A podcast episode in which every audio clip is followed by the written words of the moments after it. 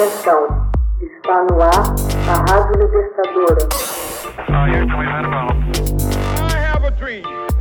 Assim sendo, declaro vaga a presidência da República. Começa agora o Hoje na História de Ópera Mundi. Hoje na História, 12 de setembro de 1940, é descoberta a gruta de Lascaux com pinturas rupestres. Graças a um cão que se meteu por uma estreita passagem de uma caverna, quatro jovens da região descobrem em 12 de setembro de 1940 a Gruta Lascaux, perto de Montignac. Estupefatos ao encontrarem pinturas sobre a parede rochosa, eles avisam seu professor, Léon Laval. Alguns dias mais tarde, o historiador e arqueólogo Henri Breil, especialista em pré-história, após um estudo aprofundado, certifica cientificamente de que aquelas eram pinturas rupestres. As pinturas datadas provavelmente de 15 a 17 mil anos consistiam principalmente em representações de animais e atualmente são considerados os mais exemplares registros da arte da era do Paleolítico.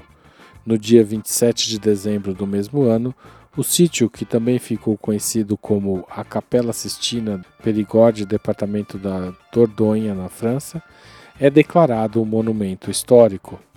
Os primeiros estudos de Breil levaram à conclusão de que a Gruta de Lascaux consistia em uma caverna principal de 20 metros de largura e 5 metros de altura.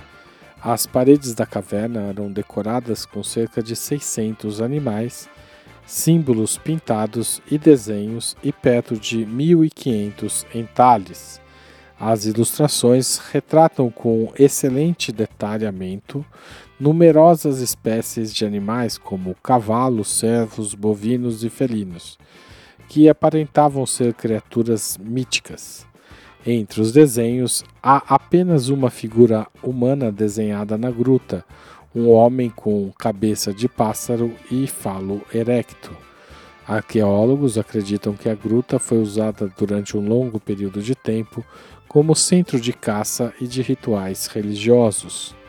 A gruta de Lascaux foi aberta ao público em 1948, porém foi fechada em 1963 devido ao efeito que luzes artificiais haviam provocado nas ilustrações, comprometendo as cores vivas das pinturas e contribuindo para a aparição de algas sobre algumas delas.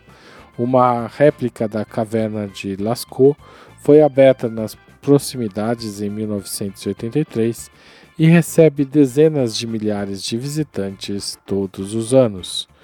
Hoje na História, texto original de Max Altman, locução Haroldo Cerávulo, gravação Michele Coelho, edição Laila Manoeli. Você já fez uma assinatura solidária de Opera Mundi? Com 60 centavos por dia, você ajuda a manter a imprensa independente e combativa. Acesse www.operamundi.com.br/apoio.